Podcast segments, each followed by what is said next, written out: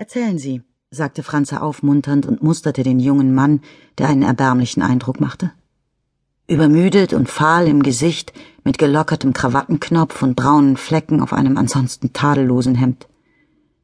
Ein Polizist hatte ihm eine Stunde zuvor, als er des Wartens langsam überdrüssig geworden war, einen Becher Thermoskannenkaffee gebracht, der war so heiß gewesen, dass er sich beim Nippen die Lippen verbrüht und dann darüber das Hemd ruiniert hatte.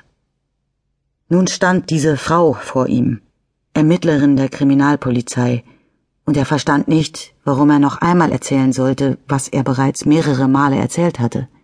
Er verstand nicht, warum alles Stunden dauerte. Beamte, dachte er wütend, typisch.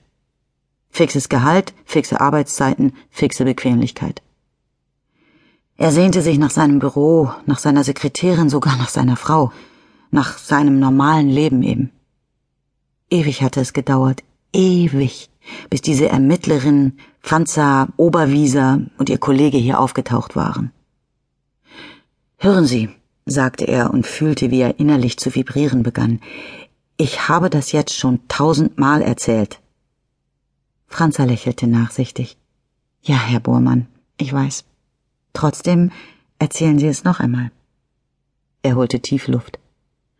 Also gut, ich war auf der Heimfahrt, habe nichts Schlimmes gedacht, Musik gehört, da war sie plötzlich da. Wie aus dem Nichts, vor meinen Augen, wie ein Gespenst, innerhalb einer Sekunde, wie ein Gespenst. Ich konnte nichts tun, glauben Sie mir, nichts.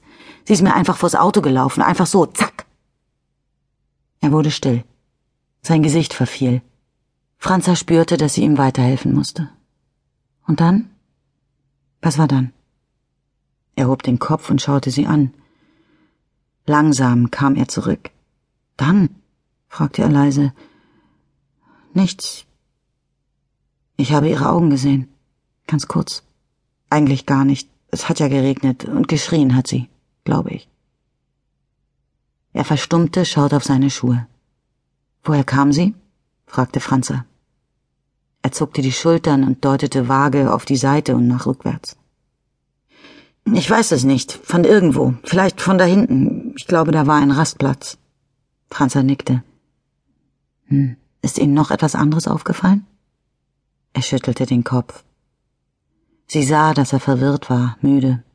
Trotzdem fragte sie weiter. Es musste sein. Die ersten Eindrücke waren die wichtigsten. Wurde sie möglicherweise verfolgt? Haben Sie jemanden gesehen? Was? Verfolgt? Keine Ahnung. Er wurde hysterisch, begann zu zittern. Nein, nein, ich weiß es doch nicht. Beruhigen Sie sich, sagte Franzer. Herr Bohrmann, beruhigen Sie sich. Sie haben es bald hinter sich. Also? Er zwang sich zur Ruhe. Nein, ich habe niemanden gesehen, bis auf diesen Herrn, der, der dann die Polizei verständigt hat und den Notarzt und all das. Er deutete auf den Mann mittleren Alters, der gestikulierend Felix Herz Rede und Antwort stand. Franz erfolgte seinem Blick und nickte. Hören Sie, sagte Bohrmann, sind wir jetzt endlich fertig? Ich bin hundemüde, ich habe zu arbeiten, meine Frau wird sich Sorgen machen. Gleich, beruhigte ihn Franzer. Gleich.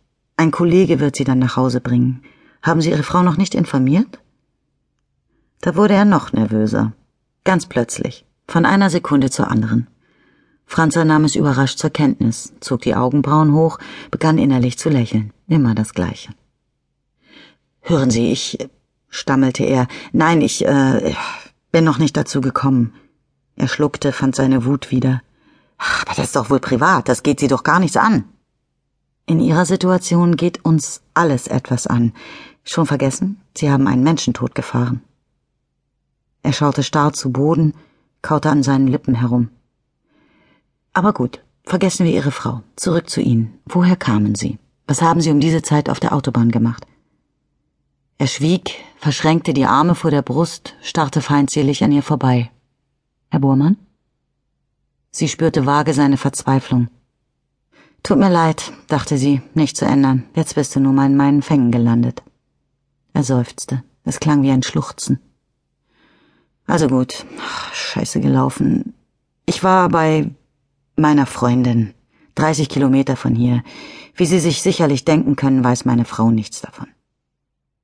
Franz pfiff leise durch die Zähne. Wirklich. Immer das Gleiche.